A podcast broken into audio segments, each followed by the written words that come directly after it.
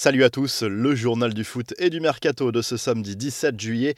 Les infos et rumeurs du mercato, le Barça poursuit son plan avec ses cadres. En attendant l'officialisation de la prolongation de Lionel Messi, le club catalan cherche à faire des économies au niveau des salaires et selon le quotidien Sport, les Blaugrana veulent réduire les rémunérations de 4 joueurs de l'effectif de 40% avec un système d'étalement des paiements. Mais jusqu'à présent, Sergio Busquets, Gérard Piquet, Jordi Alba et Sergio Roberto ont refusé. Après un début de mercato très animé dans le sens des arrivées, l'OM se concentre désormais sur les départs.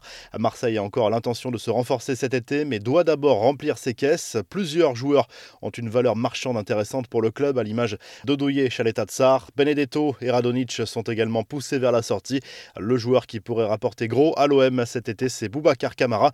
Le milieu de terrain marseillais intéresse plusieurs clubs étrangers, notamment en Première Ligue. En Angleterre, Harry Kane veut bel et bien quitter Tottenham, selon plusieurs médias britanniques, l'attaquant anglais veut s'offrir un nouveau défi et serait prêt à aller au clash avec sa direction. Kane envisagerait d'ailleurs de boycotter la reprise de l'entraînement avec les Spurs. Manchester City est à l'affût. En Ligue 1 aussi, le marché s'agite. Selon les informations de l'équipe, Kevin Gamero devrait s'engager pour deux saisons avec Strasbourg, son club formateur.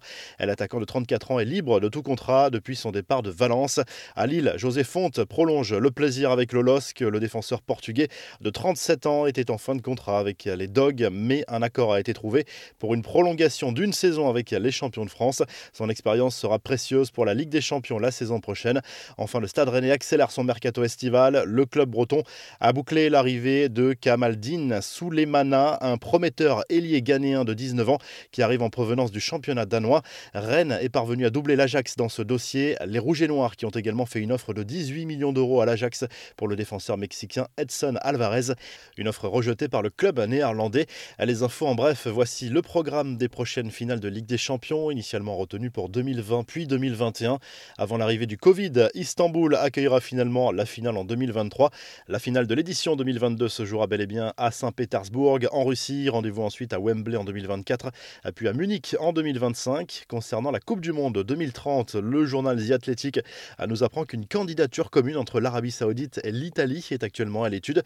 Les deux pays entretiennent de très bonnes relations diplomatiques, commerciales et sportive, mais cette candidature commune apparaît assez improbable d'un point de vue géographique.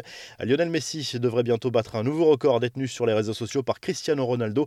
La publication de l'international argentin avec le trophée de la Copa América posté dimanche après la victoire en finale face au Brésil a été liké plus de 19 500 000 fois. Un carton monstrueux pour un sportif proche du record de CR7 l'an passé, quand l'international portugais avait rendu hommage à Diego Maradona au moment de sa mort en postant une photo avec l'ancien joueur de l'Albi Céleste. Gianluigi Donnarumma imite Angel Di Maria qui s'est fait tatouer le trophée de la Copa América sur la cuisse après avoir remporté le trophée le week-end dernier.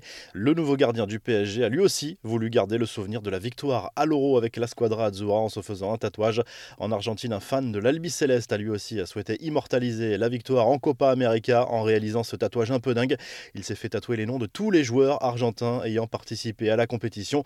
Comme d'autres clubs ces dernières semaines, Arsenal vient de dévoiler son nouveau maillot domicile pour la saison 2021-2022 et il reste fidèle à son style traditionnel avec une petite nouveauté au niveau des épaules avec les trois bandes distinctives de l'équipementier Adidas en bleu marine.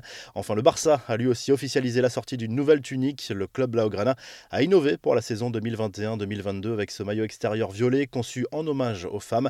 Clin d'œil également à la première Ligue des Champions remportée par les filles du club cette année.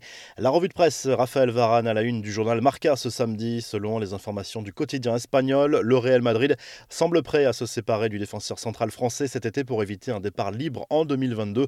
Le club merengue a pourtant proposé un nouveau contrat à Varane, mais ce dernier a des envies d'ailleurs. Chelsea et Manchester United sont en concurrence sur ce dossier. Le Mondo Deportivo dévoile les plans du Barça pour Ansu Fati. Le journal catalan explique que les dirigeants Blaugrana veulent toujours prolonger leur jeune crack, mais attendent de voir comment il reviendra de sa grave blessure au genou, contractée en novembre dernier.